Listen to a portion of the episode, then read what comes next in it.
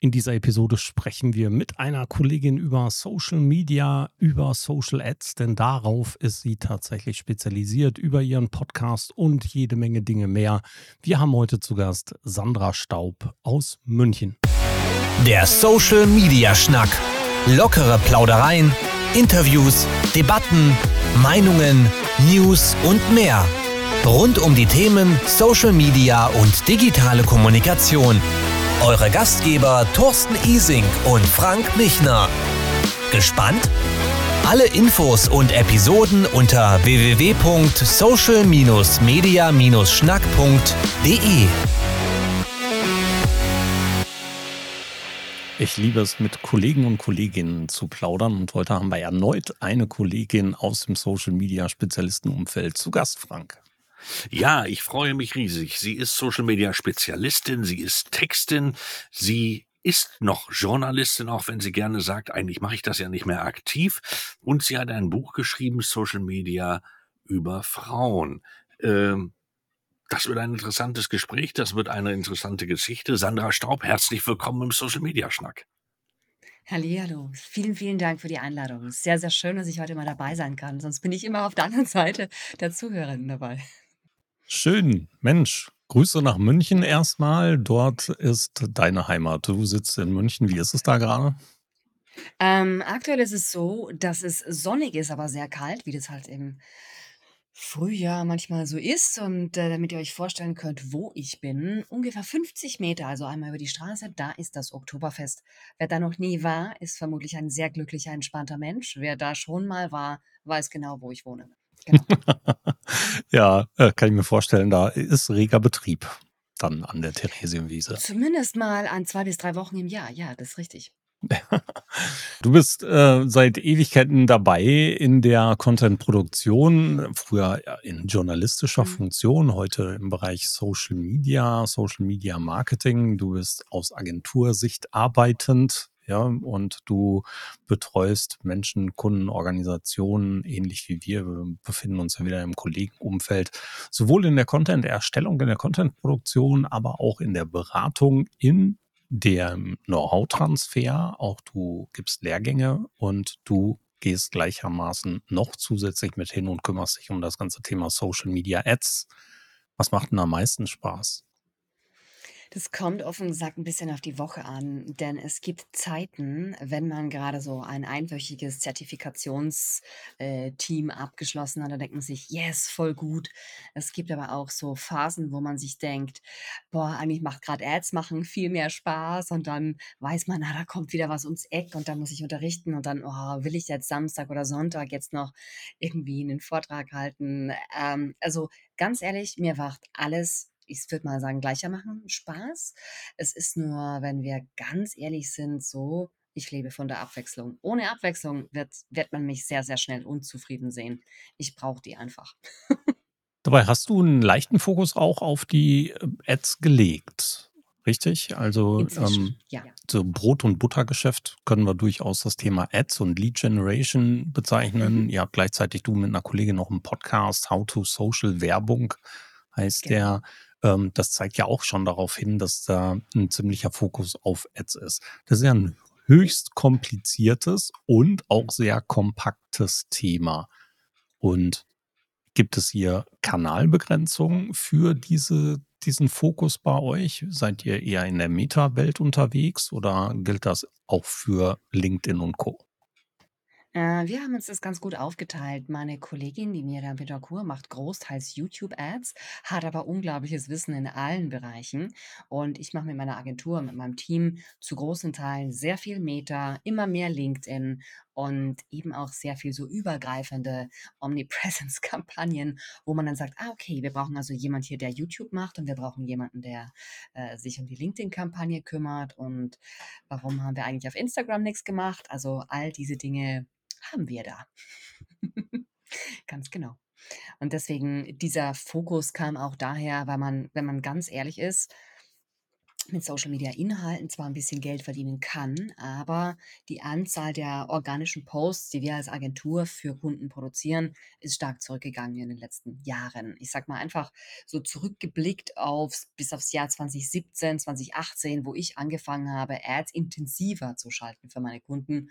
So Larifari nebenbei mache ich das schon, ich glaube, seit es das quasi gibt, seit 20 zwölf oder so.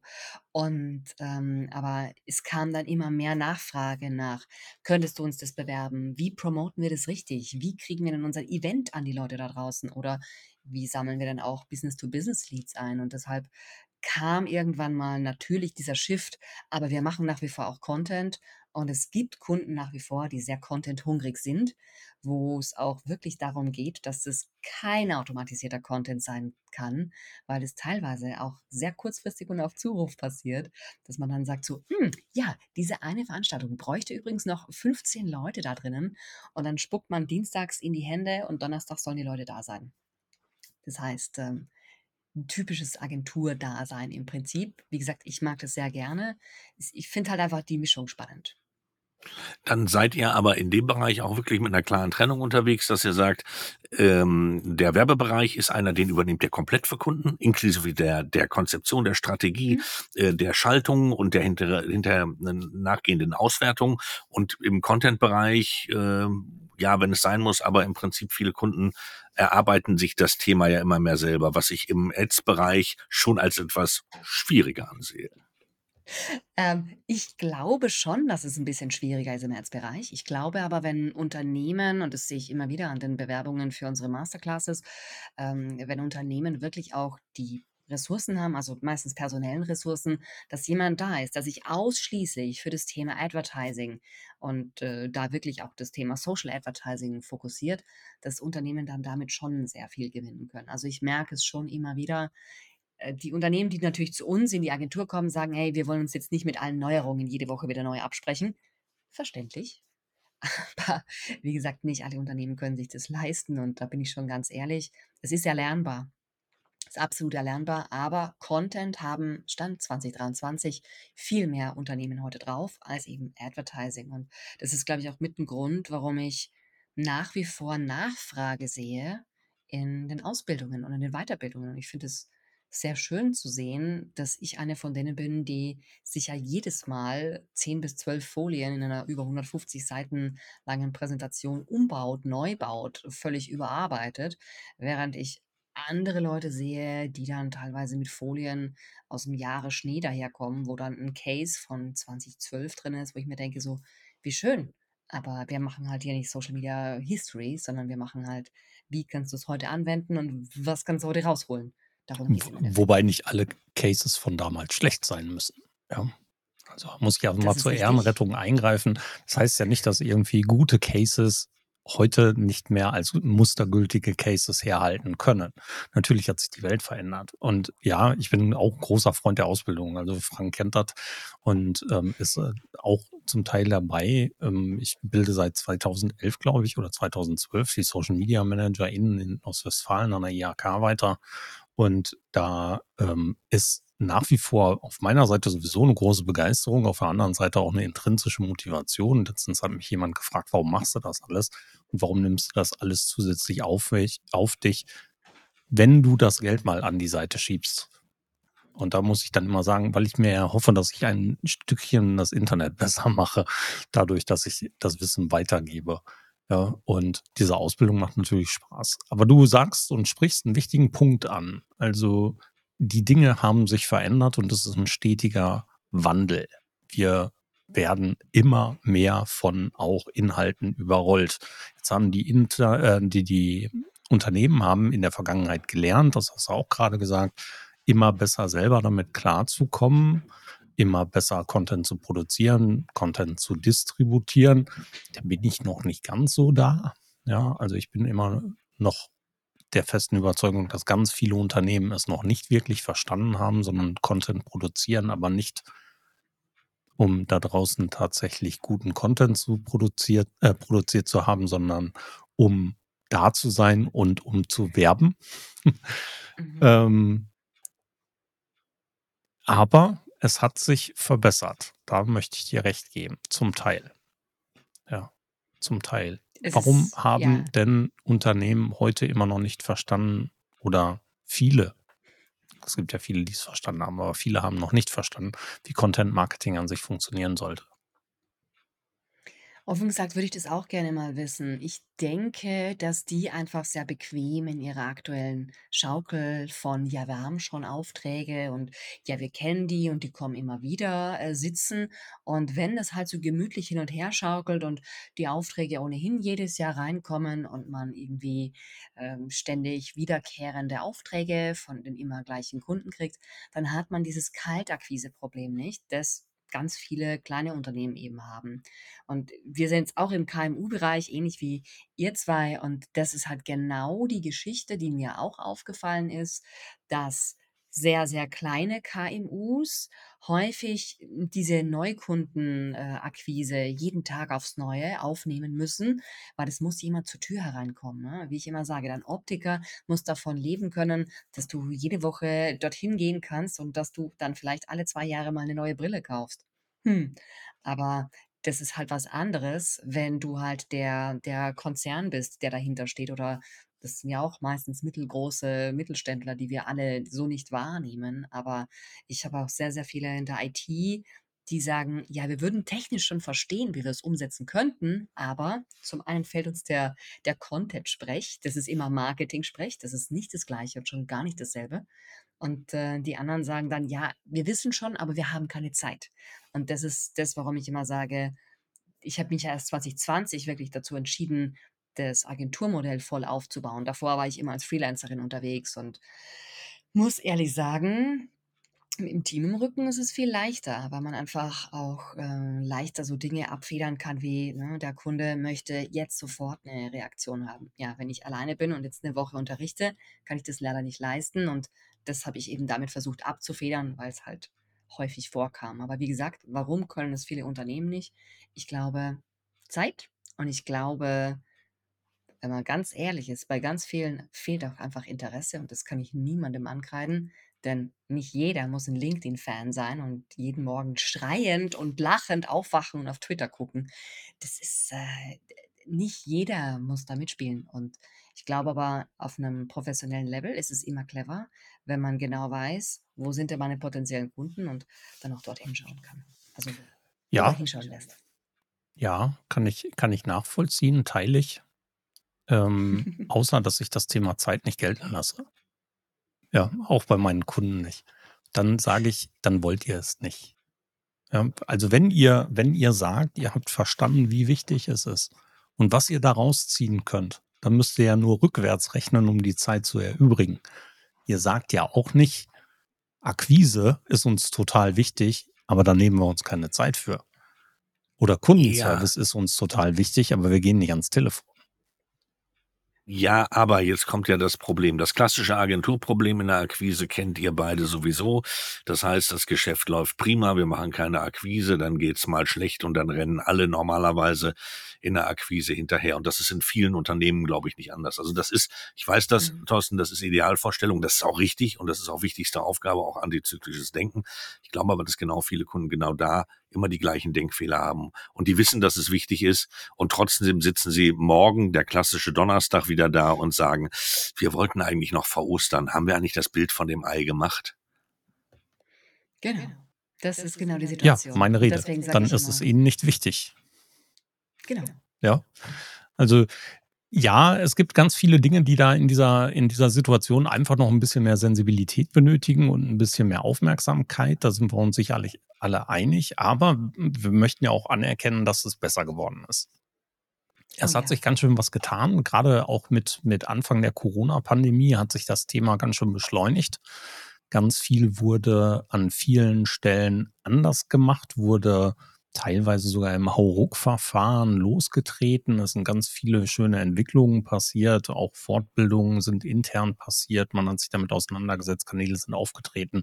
Jetzt haben wir da draußen einen noch größeren Content-Schock als vorher, weil wir haben noch mehr Inhalte. Wie hat sich denn das Thema in den, in den Ads für dich oder nach deiner Wahrnehmung verändert ähm, seit Beginn der Corona-Pandemie? Ich kann sagen, Beginn 2020, eigentlich auch schon äh, spätes 2019, habe ich ganz stark bemerkt, dass immer mehr Ads-Manager in den Markt drängen, die wenig Erfahrung hatten und die dann quasi einen Kunden suchten, um darin mit und daran zu lernen. Das finde ich immer zwar auch legitim, aber ähm, das ist ja nicht, was der Kunde sucht in Wahrheit. Und mir ist damals schon aufgefallen, dass es einen starken Drift hingibt äh, zu, ja, das machen wir nebenbei. Und mir war Anfang 2020 schon im Februar klar, dass ich so einen Online-Kongress machen möchte. Und dort habe ich mich schon sehr stark darauf fokussiert gehabt, zu sagen, wenn ich ehrlich drüber nachdenke, am meisten Geld verdienen Werbeagenturen damit, dass sie Werbung schalten. Weil es, naja, eine Werbeagentur ist. Da steht, steht im Worte ja schon drinnen irgendwo. Und dann dachte ich mir, okay, gut, dann probiere ich das mal anzubieten. Und noch während ich meinen Online-Kongress am Laufen hatte, hat mein heute größter Kunde angerufen und gesagt, genau das wollen wir. Und zwar drei feste Posts pro Woche und dann auch noch Werbung obendrauf. Und ich kann sagen, dass in dem ganzen Agenturumfeld die Leute extrem viel besser geworden sind, die jetzt ähm, aktuell dabei sind. Die Leute, die jetzt dabei sind, habe ich den Eindruck, sind die, die auch wirklich auf Fortbildungen gehen, die auf Veranstaltungen gehen, die auch gerne wissen möchten, wie das letzte i-Tüpfelchen beim Tracking auszuholen ist, weil das einfach so viel Geld ausmacht. Und ich glaube, dahingehend hat sich diese diese Bubble so ein bisschen zweigeteilt. In die einen, die sagen, ja, wir machen ein bisschen Post-Promotion, wir machen das so mit. Und die anderen, die gesagt haben, oh nein, wir möchten das gerne auf ein nächstes Level heben. Und mir fällt auf, dass es viel mehr internationalen Austausch gibt als noch vor fünf Jahren. Vor fünf Jahren war es noch total eigenartig, wenn man jemanden hatte aus Neuseeland oder aus Australien, dem man zuhörte. Heute ist es das Normalste der Welt und da muss ich dir recht geben, Thorsten, da hat die Pandemie für ganz viele Menschen im Kopf zumindest mal das Tor geöffnet, ja, das könnte eine gute Idee sein, das zu tun oder mal zumindest die Ängste fallen gelassen. Und dann merkt man sehr schnell, wie klein diese Ads-Welt ist. Ich sage immer, in der ganzen Ads-Welt gibt es vielleicht 500, 600 große Namen und das war's dann. Und, ähm, wenn man dann die alle mal kennt und mal durchgefrühstückt hat, was die so machen oder mal guckt, was die so an Content produzieren, dann ist man meistens auf einem ganz guten Stand international gesehen. Und das ist früher nicht so gewesen. Und ich sehe halt auch dadurch, dass wir schnellere Update-Zyklen haben, das braucht mir niemand erzählen, dass es anders wäre. Wir haben schnellere Update-Zyklen. Wenn ich mir überlege, wie schnell waren Spark-Ads da äh, bei TikTok und Co., wie schnell wurde dann nachgezogen auf Instagram, Facebook. Der ganze Meta-Konzern springt da ja hinterher. Und da muss ich sagen, der Innovationsdruck ist extrem gestiegen und das wiederum überträgt sich auf die ganze Ads-Community, in der man ganz stark sieht, oh, es ist ein neues Feature da, das muss ich sofort ausprobieren. Also die Haltung hat sich da schon sehr stark verändert. Ja, zusätzlich dazu hat sich natürlich auch die Landschaft an sich extrem gewandelt. Ne? Also wir haben, wenn wir in solche Plattformen gucken, ja nicht unbedingt mehr offensichtliche Werbeflächen, Werbeplätze, an denen Ads erscheinen können, aber sie sind halt in einer ganz anderen Taktung vorhanden als vorher. Ne? Also in einer viel häufigeren Form tauchen Ads in den unterschiedlichen Feeds auf, in den unterschiedlichen Story-Formaten, Vorvideos. Das hat ja alles massiv zugenommen. Und auch wenn wir in die YouTube-Videos gucken, diese Abstände, dass zwischendurch innerhalb von Videos Werbung zugeschaltet werden kann, auch das hat sich ja total beschleunigt. Natürlich, klar. Die müssen alle Geld verdienen. Also ich sage es jetzt mal ganz, ganz nonchalant. Äh, die Social-Media-Netzwerke haben die letzten 10, 12 Jahre reingebuttert, dass die Leute fest gewunden sind und sagen, ja, ich bin das so gerne. Facebook ist mein zweites Zuhause. Solche Sätze habe ich alle schon gehört. Und dann natürlich zu sagen, hey, ab sofort ist nach jeder zweiten Story eine Werbung. Heute stört es die Leute zwar und sie sind halt irgendwie unzufrieden, aber sie gehen ja trotzdem nicht. Deshalb wird es weiterlaufen. Ist das so, dass die Leute unzufrieden sind wegen der Werbung? Also ich, mir fällt das gar nicht so richtig auf. Ich glaube, ähm, ich aus meiner Wahrnehmung heraus würde eher die These noch draußen setzen, ja, sie fühlen sich vielleicht ein wenig unbehaglich scrollen, aber deswegen einfach schneller weiter. Ist das, äh, jetzt kommt der Mann mit der alten Erfahrung aus der linearen Welt und aus der analogen Welt. Äh, die gleiche Entwicklung haben wir im Fernsehen erlebt, dass äh, gerade junge Leute heute alle in den Sack hauen und sagen, A, ich lasse mir nicht mehr vorschreiben, wann ich was sehe, B, ich lasse mich nicht mehr alle drei Minuten unterbrechen äh, mit irgendwelchem Quatsch, der mich nicht interessiert Laufen wir, Sandra, in das gleiche Schema rein? Machen wir den gleichen Fehler nochmal aus Sicht der Werbeindustrie? Erstmal möchte ich mich ganz kurz zwischendurch dafür bedanken, dass du mich jung genannt hast. es passieren in diesem Podcast auch mal Ausrutscher, sehr gerne. Also ja, leider denke ich, gehen wir genau in die gleiche Richtung, wie wir es beim Fernsehen gesehen haben. Nummer eins, wir brauchen mehr Regulierung, weil sonst natürlich die Strolche sich darum treiben. Und Nummer zwei, haben wir naturgemäß immer Leute, die, wie soll ich sagen, mehr Geld rausholen wollen. Und die sozialen Netzwerke haben jahrelang reingebuttert und müssen jetzt irgendwann mal ihre Investoren auch zufriedenstellen und müssen einfach mal Geld wieder rausholen. Dass es die Leute nervt, höre ich jede Woche. Ich habe jede Woche irgendjemanden, der mir in einem Vortrag oder sonst wann äh, unter einem Kommentar unter meinen Live drunter schreibt, irgendwie so, ja, es nervt mich, das ist immer so viel Werbung. Dann sage ich immer, was glaubst du, wer bezahlt, dass du deine Hundevideos hier anschauen kannst? Und ähm, das ist eine total gemeine Frage. Ich bin mir dessen bewusst, aber ich kann einfach nicht sagen, die Leute sind total unschuldig an dieser Entwicklung, ne? Je mehr Menschen einen Service haben wollen, desto robustere Server brauchen die und die bezahlen sich nicht aus Luft und Liebe, leider. Ich wäre gerne dabei. Fände das super, aber so funktioniert es leider noch nicht. Und, ähm, ich sehe gerade bei Instagram sehr, sehr viele, die sehr genervt sind und daher tatsächlich abwandern und bei TikTok merken sie die Werbung einfach nicht, weil TikTok ist aus meiner Sicht schon eine neue Generation. Die machen schon eine Sache sehr richtig. Die sind schlicht und ergreifend schon auf dem Level, wo Werbung nicht mehr als Werbung erkannt wird. Sie stört weniger. Sie wirkt organischer. Und wenn sich nach der Formel ganz viele Werber da draußen halten würden, wären auch ihre Werbeanzeigen auf Instagram, auf Facebook, auf LinkedIn vor allem gar nicht mehr als störend empfunden, sondern es wäre im Prinzip so eine Art Entertainment. Aber darauf warte ich noch, dass es jetzt bei allen durchdringt. Ja, ich glaube, das überholt sich auch immer selber, ne?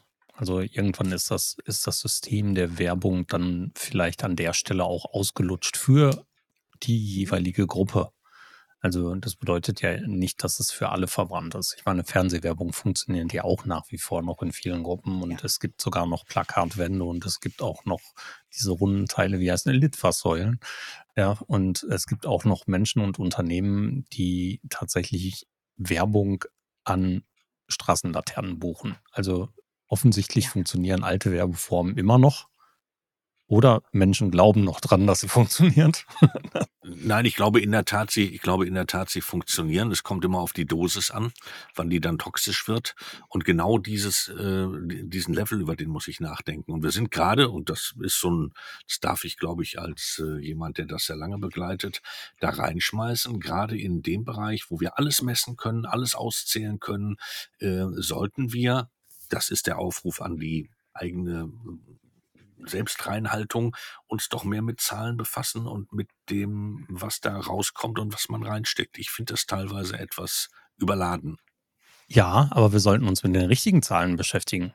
Und da liegt ja eines der größten Probleme. Die Menschen glauben ja immer noch, Reichweite wäre das einzige messbare Ding da draußen. Nee, ist sie nicht. Ähm, aber ähm, es gibt auch viele Zahlen, die wir nicht messen können. Nur mal kurz da, bevor wir auf die richtigen Zahlen kommen. Mir fällt auf oder mir fällt wiederholt auf, dass gerade Unternehmen, also Brands, die sagen, wir möchten so etwas wie Bekanntheit erzeugen. Das ist ja keine Messgröße. Ja, das ist ja, woran messe ich das? Heute bin ich fünf Personen bekannter als noch gestern. Das ist ja keine Zahl, das ist ja kein Ziel. Und deshalb sage ich auch allen meinen Studis immer, wenn mir eine Person bei euch etwas abgibt, wo ein Ziel drinnen steht, wo drinnen steht, wir möchten bekannter werden, dann kriegt ihr die mit einer 5 zurück. Also habe ich schon mehrfach gemacht. Gucken die Leute immer ganz ehrlich, sage ich, ja, ist mir wirklich egal. Entweder du gibst mir ein richtiges Ziel dazu, etwas, was du messen kannst, oder du lässt es. Naturgemäß, 30 Prozent meiner Kunden haben auch das oberste Ziel ist bekannt werden drinnen stehen, ja? Trotzdem sage ich immer, und dann machen wir uns noch ein paar richtige Social-Media-Ziele, dass wir zum Beispiel sagen, wir kommen mit diesen Ads jeden Monat über 100.000 Impressionen. Das sind Dinge, die ich relativ gut messen kann. Was ich nicht messen kann, ist der sogenannte Brand Lift. Und der Brandlift ist das, was ich an den großen Social-Media-Netzwerken wie Meta und übrigens auch LinkedIn sehr stark kritisiere. Schlicht und ergreifend, den Brandlift kann ich nicht wirklich messen. Es ist eine Umfrage, die die machen. Und ich bin da sehr, sehr skeptisch, was das angeht. Deshalb messen wir das nicht mehr. Was wir aber verstärkt tun, ist, dass wir uns ernsthaft Gedanken machen über das, was unser Tracking wirklich messen kann. Weil in einer Welt, in der zunehmend immer weniger Cookies und Tracking-Methoden erlaubt sind, müssen wir uns, glaube ich, heute viel mehr Gedanken machen darüber, was wir tun können, ohne dass die User sich völlig gläsern fühlen. Und deswegen setzen wir im Moment sehr viel auf diese, wie ich immer sage, die sogenannten Inline-Aktionen, Heißt natürlich bei vielen Unternehmen anders. Aber das heißt, wir messen Messgrößen, die innerhalb der einzelnen sozialen Netzwerke ausgegeben werden. Da kann ich eine Reichweite messen. Ob die Messung immer wahr ist oder ob sie eine Schätzung ist. Sie ist übrigens eine Schätzung bei Facebook, Instagram und auch bei LinkedIn. Ähm, das ist das eine. Aber wir nehmen einfach mal an, dass diese Zahlen wahr sind. Aber ich kann Reichweite messen, ich kann Interaktion messen mit einer Prozentzahl. Ne? Ich kann aber auch sowas wie Leads messen, wenn ich ein Lead-Formular direkt habe. Und dann habe ich ein Lead. Die Qualität des Leads steht wieder auf einer ganz anderen Karteikarte in diesem Fall, die teilweise nicht mal im gleichen Aktenschrank abgelegt wird. Etwas, was auch immer wieder große Probleme verursacht bei uns. Hm, und wir haben natürlich eine Sache. Wir haben klassische Videointeraktionen. Das vergessen ganz viele, wenn ich ein Video abspiele dann kann ich die Person nochmal ansprechen. Und dann weiß ich auch ganz genau, dass nur die Leute dieses Video oder das zweite oder dritte Inhaltsteil gesehen haben. Und damit arbeiten wir heute verstärkt. Weil das können wir messen. Ja, wobei diese Messungen natürlich auch sehr rudimentär sind. Ne? Ich meine, ähm, im Rahmen von, von der Erreichung von Unternehmenszielen interessiert es mich relativ wenig, ob ein Video gesehen wurde, sondern hauptsächlich das, was die Menschen danach getan haben. Ja, oder eben, es interessiert mich nicht, ob die Menschen den Post sehen, sondern ich möchte, dass die Menschen, die den Post sehen, eine bestimmte Handlung folgen. Ja, und das müssen wir natürlich dann durchgängig messen. Und hier diese Ziele, gerade im Rahmen der Kommunikation oder im Rahmen von Social Media, so zu gestalten, dass sie einem Unternehmensziel zuträglich sind, dann aber auch durchaus runtergebrochen messbar sind für uns gestaltend, weil mhm. wir ja an dieser Arbeit gemessen werden wiederum, das sind ja auch die Dinge, die unseren Erfolg, unser, unseren Misserfolg dann letzten Endes ausmachen. Wir können ja nicht die ganze Zeit nur drei Posts in der Woche nach draußen blasen und ähm, letzten Endes können wir den Leuten dann erzählen, ja, wir haben 400 Likes eingesammelt. Ja, das ist ja Quatsch. Ja, dafür braucht kein Mensch Social Media zu machen. Und ähm, also nicht wegen der Anzahl der Likes, die ich gerade gesagt habe, sondern für Likes muss keiner Social Media machen aus Unternehmenssicht. Und es gibt aber immer noch ganz viele Unternehmen da draußen oder Menschen und Personen, die genau an diesen Messgrößen oder an diesen Messwerten wie Likes oder Reichweite tatsächlich den Erfolg ablesen wollen, können wollen. Ja. Das ist ja die ich größte. Ich habe da erst vor kurzem wieder einen Brandchef bei mir sitzen gehabt, der genau das tun wollte. Er wollte wissen, ja, wie viele, wie viel Reichweite hat denn der Mitbewerb, wo ich dann gesagt habe, wieso ist das relevant? Also, ich ähm, habe versucht herauszufinden, was er meint damit. Und genau das, was du meinst, diese Vanity Metrics, ne? Wir brauchen mehr Likes als der Mitbewerber. Da habe ich relativ kurz angebunden gesagt, das ist kein Problem, die kaufen wir ihnen, in zwei Wochen haben sie sie. Und da war er richtig enttäuscht, dass wir da auch wirklich sehr, sehr klar dagegen sind. Also, weil es einfach nichts bringt. Wie du sagst, ne? Reine Nabelschau. Da fehlt es halt genau an dem, was wir eingangs gesagt haben. Ja, also es fehlt teilweise noch dieser tiefe professionelle Blick und dieses tiefe professionelle Verständnis auf den Seiten derer, die es eigentlich einkaufen.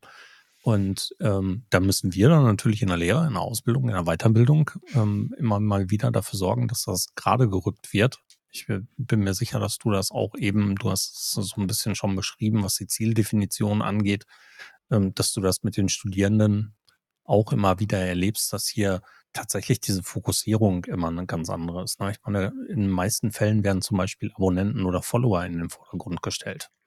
Ja, wir brauchen 100.000 Follower, wir brauchen 50.000 Follower oder sowas. Ja, den kannst du dir kaufen, aber dann hast du halt auch Tante Erna aus Buxtehude dabei, die sich einen Mist für deine Ziele und für deine Produkte interessiert. und die nutzt dir nichts und die ist im eigentlichen Sinne sogar für Dinge wie Werbung auch sogar schädlich, wenn du die in deiner Zielgruppe hast, weil sie komplett verwässert. Du hast ein Buch geschrieben. Rutschen wir mal darüber. Jetzt mal ein ganz harter Cut. Welches Buch ist das? Sag uns mal den Titel. Ähm, also, um es ganz genau zu sagen, habe ich zwei geschrieben, aber das, worauf mich die meisten ansprechen, ist das How to Social Werbung, quasi Vorgängerbuch. Ähm, How to Social Werbung ist jetzt unser Podcast, ja. Und davor habe ich mich sehr viel mit dem Thema beschäftigt, warum gibt es eigentlich so wenige Frauen auf den sozialen Netzwerken? Und dann kam ich irgendwann mal an den Punkt, wo ich gesagt habe, okay, es gibt eine strukturelle Benachteiligung von Frauen 40 plus, weil die einfach nicht so viel mit IT groß geworden sind. Die haben teilweise große, große Ängste, einen Computer richtig zu bedienen. Und wenn ich mir das angucke, wie es manche bedienen, dass manche nicht mal wissen, dass es zum Beispiel ein Zeich Verzeichnis gibt, in dem man nachgucken kann, was alles auf seinem Computer drauf ist, dann weiß ich, dass da einfach sehr viel IT-Wissen fehlt. Und mir wurde dann klar, dass ich ein Buch schreiben muss. Das hat damals ein Kollege mit mir quasi über einen Burger mittags entschieden. Ja, Facebook für Frauen, weil es einfach wirklich darum ging, Frauen, die einfach noch nie mit IT zu tun hatten, die haben einfach gesehen, da ist so ein Gerät, das brauche ich, um in dieses Facebook zu kommen. Und immer, wenn irgendwo ein unbestimmter Artikel gesagt wird, dieses Facebook oder dieses Internet, kriege ich ganz große Ohren. Dann bin ich immer ganz vorsichtig, weil dann weiß ich, die Person hat so eine innere große, weite Distanz. Das wirkt so ein bisschen wie Magie auf die Person. Und ich habe versucht mit Facebook für Frauen da so ein bisschen die Angst rauszunehmen, mal zu erklären. Du musst dorthin klicken und dahin klicken. Das ist also eine richtige gedruckte Gebrauchsanleitung. Heute würde ich es nicht mehr tun. Danach, ähm, also ich werde immer wieder mal gefragt, äh, ob ich nochmal eine Neuauflage mache. Ich habe zwei Auflagen gemacht und habe die alle restlos ausverkauft, bis auf ein paar Belegexemplare, die heute noch in meinem Keller sind, aber mehr haben wir nicht mehr. Und ähm, es erklärt wirklich das Ding von A bis Z, nämlich wirklich für User. Und das ist so eine Sache, die, glaube ich, viele übersehen haben. Das ist eine Zielgruppe, die heute immer noch wächst. Warum? Weil es viele Menschen gibt davon, numerisch unfassbar viele. Und ich finde es mega schade, wenn man dann einfach drüber weggeht und sagt, ja, die Mama wird schon irgendwann mal rallen, wie es funktioniert. Nein, sie hat keine Chance, weil das ist ihr Telefon, das hat sie in der Hand und sie weiß oft nicht, wie sie da die Fotoeinstellung besser macht. Und wenn man ihr ganz einfache Tipps an die Hand gibt, dann geht es. Damit habe ich losgelegt. Und äh, 2013 kam die erste Auflage raus, 2014 haben wir dann die zweite gemacht und irgendwann, muss ich ehrlich sagen, hatte ich auch dann keine Lust mehr auf Einsteigerlevel. Ich dachte mir, ich habe ein Buch geschrieben, ihr könnt es euch auch untereinander kopieren und austauschen und genau das ist auch passiert an vieler Stelle. Ähm, und irgendwann mal hatte ich dann Lust, über das Thema Emojis zu schreiben. Und dann haben wir ein Buch rausgebracht, das heißt Emoji Boost. Das gibt es nach wie vor. Ja, das bräuchte dringend eine dritte Auflage, das gebe ich gerne zu. Da müssten wir einfach mal die ganzen Emojis wieder überarbeiten. Und ähm, aber mit Emoji Boost, das ist das erste Mal gewesen, dass ich weg bin von diesem Einsteiger-How-To mehr in Richtung, hey, wir haben hier eine Untersuchung gemacht, wie Emojis in Werbeanzeigen funktionieren, welche Effekte sie haben, konnten es auch ein bisschen nachweisen, ähm, dass man tatsächlich mit ein paar Emojis an der richtigen Stelle und vielleicht nicht mit 5 Kilo Emojis, sondern nur für zwei, drei, dass man damit auch schöne Effekte hat in der Werbung.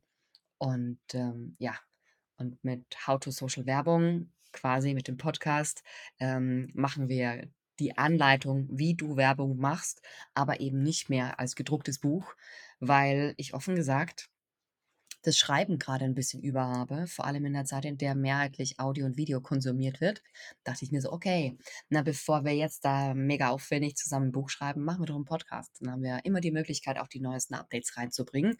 Und damit habe ich das Auflagenproblem gelöst, weil es nämlich jede Woche eine neue Auflage gibt quasi. Jetzt hast du mir die nächste Frage schon vorweggenommen, aber Oh trotzdem, dann gehen wir auf den Podcast ein. Den machst du ja nicht alleine, sondern mit deiner Kollegin. Ja. Richtig, genau. Den mache ich gemeinsam mit der Miriam Betancourt. Wir sind beide, wie gesagt, sehr aktiv in der Werbewelt und haben uns da mal über eine Mastermind-Gruppe kennengelernt. Und ähm, sie war die erste, bei der ich gesagt habe, okay, mit der kann ich mir vorstellen, dass man sowas macht und sowas aufbaut. Und ich muss sagen, ich bin sehr zufrieden, wie es läuft. Ähm, ich habe den Eindruck, es läuft ganz gut. Und alle paar Episoden erfinden wir uns neu im Podcast. Einfach auch, weil wir beide denken, dass das notwendig ist. Ihr produziert jede Woche und jede Woche kommt eine neue Episode und das sind immer Häppchen zur Erklärung, wie funktioniert Werbung. Mhm. Hm, vorher haben wir das zwei Jahre lang immer alle zwei Wochen gemacht und dann haben wir das Feedback bekommen, äh, ist ja ganz nett, aber warum nicht jede Woche? Das produziert natürlich etwas Produktionsdruck auf uns, das ist völlig klar, aber ich muss ehrlich sagen, ich bin beeindruckt, wie gut es läuft und vor allem, wie wie gut die Organisation läuft. Wir machen das ja alles komplett digital. Also, ich kenne Miriam natürlich persönlich, aber ich habe unsere Assistentin Sarah noch nie persönlich getroffen. Also, wir waren noch nie im gleichen Raum. Aber ja, es gibt da so irre viele Themen, was das Werbethema angeht, dass wir uns beide, glaube ich, in dem Umfeld sehr wohlfühlen. Wie gesagt, meine Kollegin macht mehr den den YouTube-Bereich, weil es halt auch ein Bereich ist, der gerade so heiß ist und so nachgefragt ist. Und ich mache eher so den den Überblicksbereich. Und, ähm wir haben auch, glaube ich, immer wieder unterschiedlich aus also ausreichend unterschiedliche Gesichtspunkte, um den Podcast gut am Leben erhalten zu können und auch immer wieder unterschiedliche Gäste dabei zu haben. Ist auch eine Sache, die wir gelernt haben. Immer nur wir zwei ist nicht richtig sinnvoll. äh, ist immer wieder mal ganz gut, wenn man sich Gäste einlädt. Deshalb seid ihr auch sehr herzlich willkommen als Gäste bei How to Social Werbung. Wir kommen gerne. Sehr gerne, danke. Ähm, wie wird sich denn der Markt deiner Meinung nach verändern? Also wir haben im Moment diese, diese typischen Sichtflächen, die wir mit Werbung belegen können in den sozialen Netzwerken, in den Apps. Wir haben ganz viel diese Werbung in den Videos, das hast du gerade selber schon gesagt. Ne? Es gibt ganz viele Sachen. Jetzt kommen aber immer mehr Dinge aus der Nische heraus weiter in den Mainstream. Dinge wie Streaming, Twitch, Live, und sowas, auch Audio Live, Podcast, Podcast, Werbung. Sind das auch Dinge, mit denen ihr euch beschäftigt? Und gibt es auch hier schon Bestrebungen, das als Dienstleistung nach draußen zu tragen? Ja, mit Podcast-Werbung haben wir natürlich, ähm, im Start von unserem eigenen Podcast natürlich ein bisschen herumexperimentiert. Ich muss aber sagen, die Ergebnisse waren nicht so gut wie das, was ich von einer Kollegin kenne, die sich nur mit Podcast-Werbung beschäftigt. Das heißt, da bin ich ganz ehrlich und sage: „Ja, Podcast ist ein mega spannendes Thema.“ Es ist aber aus meiner Sicht kein echtes Social Media, weil eben niemand automatisch drunter kommentieren kann. Das heißt, wenn wir jetzt hier einen netten Social-Media-Schnack haben, könnt ihr uns gerne natürlich einen Kommentar schreiben. Die Frage ist nur, wohin? Ja, auf der Webseite, als Bewertung auf Spotify oder wohin. Ist egal, wir lesen alles. Das ich wollte gerade sagen, man bemüht sich als guter Podcast-Host, alles abzudecken. Aber ich muss ganz ehrlich sagen, ich und mein Team, wir machen im Moment, oder mein Team und ich richtigerweise, weil mein Team arbeitet viel mehr daran als ich. Ähm, ich gebe halt hier die Richtung vor und sage halt, im Moment wäre der Fokus eindeutig LinkedIn, Facebook, Instagram, also mit Meta, dem, dem Konzern da geschuldet. Da tut sich wahnsinnig viel gerade, was WhatsApp-Ads wieder angeht. Und das ist jetzt mal ausreichend spannend. TikTok ist mit dabei, YouTube ist mit dem Mix, aber ich glaube, dass etwas ganz anderes passieren wird. Etwas, womit gerade die Marketer nicht rechnen. Eine Sache, die wir jetzt schon seit ein paar Monaten beobachten können. KI kommt ums Eck und nimmt ganz vielen Menschen Jobs weg, von denen sie dachten, dass sie ewig sicher sind. Ich sehe immer noch Werbung äh, von irgendwelchen Textern, die behaupten, du kannst als Texter dreieinhalbtausend Euro jede Woche verdienen, wenn du nur gut genug bist. Ich glaube, das ist bald nicht mehr so, weil diese Texter, die heute super gut Geld verdienen, werden zunehmend von künstlicher Intelligenz natürlich aufgelernt, nicht aufgebraucht, sondern aufgelernt. Und ich denke, Heute im Jahr wird sehr viel von Werbeanzeigenschaltung automatisiert sein oder stark von KI geprägt. Weil wenn eine KI mir dann schon Textvorschläge liefern kann, wenn eine KI mir gute Creative, also Bildvorschläge liefern kann, dann wird es nochmal einen ganz gewaltigen Rums in der Werbelandschaft machen, weil ganz viele kleine Unternehmen, von denen ich vorhin schon gesprochen habe, die sagen, ach, wir promoten da nebenbei ein bisschen was, die werden sich dann keine Agentur mehr leisten. Die werden es selbst machen, weil die KI macht es in Wahrheit. Und deswegen glaube ich, dass wir nicht vor einer Revolution stehen, aber wir stehen wieder mal vor so einem kräftigen Durchbürsten in der Agenturszene. Und ich sehe auch ganz viele Agenturen, die ihre Social-Media-Abteilungen geschlossen haben, weil sie gesagt haben, hm, trägt sich nicht mehr. Ne?